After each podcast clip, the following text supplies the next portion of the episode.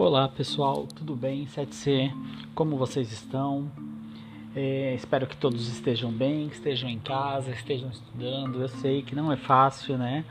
Mas na medida do possível, o que eu puder ajudar, contem comigo, tá certo? Bem, o podcast de hoje é para orientá-los sobre as atividades dessa semana. Então tem lá só para recordar atividade 1, 2, 3 e 4 então, se possível, façam sempre nessa ordem, na ordem numérica, tá? Então, na atividade 1, nessa semana nós estamos fazendo aí, eu acredito que todos já tenham aproximadamente terminado o material trilhas, né, que foi a elaboração dos cartazes, a última atividade de língua portuguesa, e depois eu pedi a questão dos memes que conversam com os cartazes. Agora, eu estou fazendo uma atividade aqui, vou desmandei para vocês, né? Questão da relação dos pronomes. Teoria sobre os pronomes. que são os pronomes? Pronome é uma palavra que se usa no lugar de um nome. E, por exemplo, João está cansado, ele foi dormir tarde. Ele é um pronome que substitui o João. Isso nós chegamos a ver um pouquinho antes de entrarmos na pandemia e tudo mais, para quando nós não queríamos deixar o texto repetitivo não sei se vocês lembram disso, né? Eu cheguei a passar em lousa. Agora eu quero, vamos teorizar, vamos estudar um pouquinho sobre, sobre esses pronomes e suas categorias, tá, pessoal? Não se preocupem com os nomes, não se preocupem com decorar nada. Eu quero que vocês entendam o uso dos pronomes. Então, é, o, a teoria dos pronomes é a atividade 1 que vocês irão receber, e essa teoria é um pouco longa, tem bastante texto, mas eu dei bastante espaço entre as palavras, entre as frases.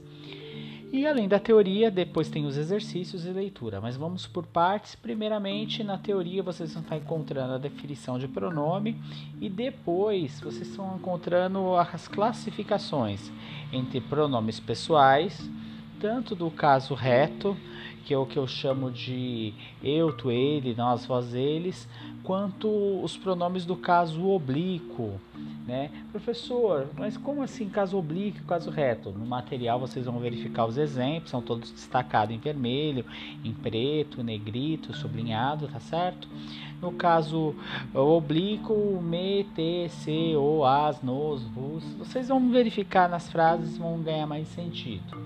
Além da questão dos pronomes ah, é, retos e oblíquos, vocês também vão receber a questão do pronome reflexivo, o me, mim, te, ti, o se, se, consigo, quando que usar, quando devemos usá-los, como construir frases com eles, tá?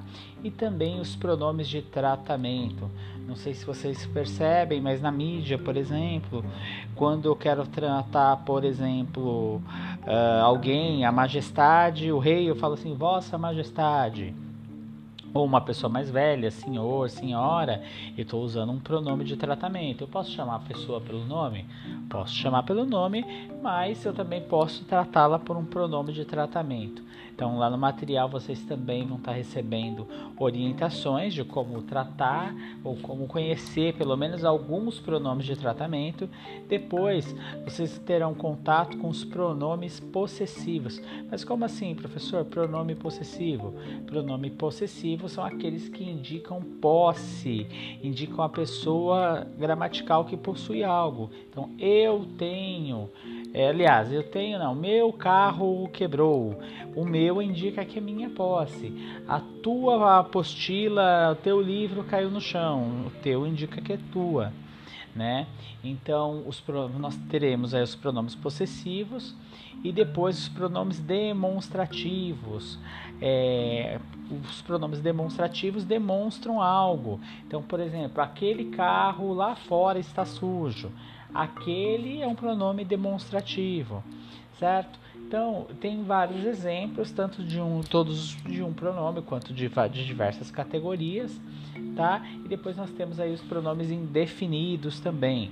Lembrando que eu não vou fazer, não vou esgotar todas as possibilidades de estudo, porque o material é bem longo, né? Tem bastante coisa para estudar, mas depois vocês vão ter para encerrar os pronomes indefinidos, são palavras que se referem à terceira pessoa do discurso, que dá um sentido vago ou impreciso, não dá a ideia de quem está fazendo a ação ou de quem está se referindo. Por exemplo, alguém entrou no jardim. Esse alguém está muito vago, está indefinido. Então, esse é um pronome indefinido, certo? Pessoal, além da teoria, que, que nós vou chamar de atividade 1, então teoria sobre os pronomes, vocês também estarão encontrando atividades lá na Google Sala de Aula. O que serão essas atividades? A atividade 2, uma leitura de um conto e uma canção. Eu quero que vocês observem que tanto o texto da canção quanto o texto do conto tem a mesma temática. Quero que vocês observem o uso dos pronomes nessas canções.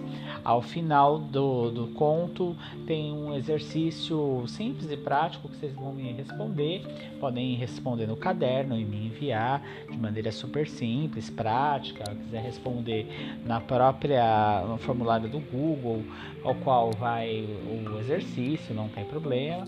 Quem puder ouvir a canção que eu vou indicar, tá lá no formulário também, no Word que eu vou encaminhar, também é muito bacana, tá?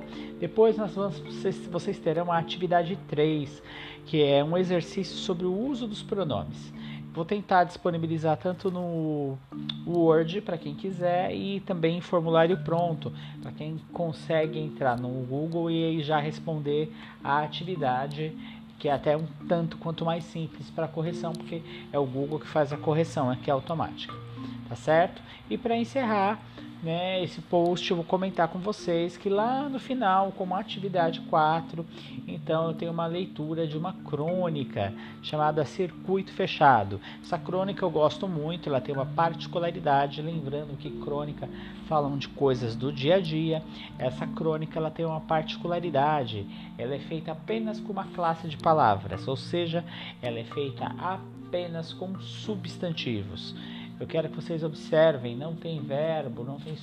É, como se diz, não tem adjetivo, não tem nada, somente substantivos. Então tem um texto, tá, para vocês lerem, espero que vocês gostem, quiserem comentar e procurem também nesse texto fazer uma análise de como o, o autor do texto, né, que é o Ricardo Ramos, filho do Graciliano Ramos, que escreveu aquele trecho de baleia que eu encaminhei para vocês, Vejam como é que ele cria uma história a partir de uma única classe de palavras que são os substantivos, tá certo?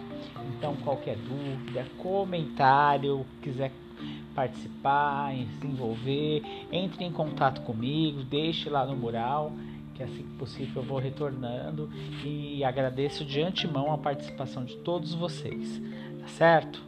Uma ótima semana e qualquer coisa eu tô por aqui. Lembrando que as minhas postagens, todas elas, as postagens de língua portuguesa ficaram para segunda-feira, toda segunda, tá ok? Um grande abraço e até a próxima, até o próximo podcast.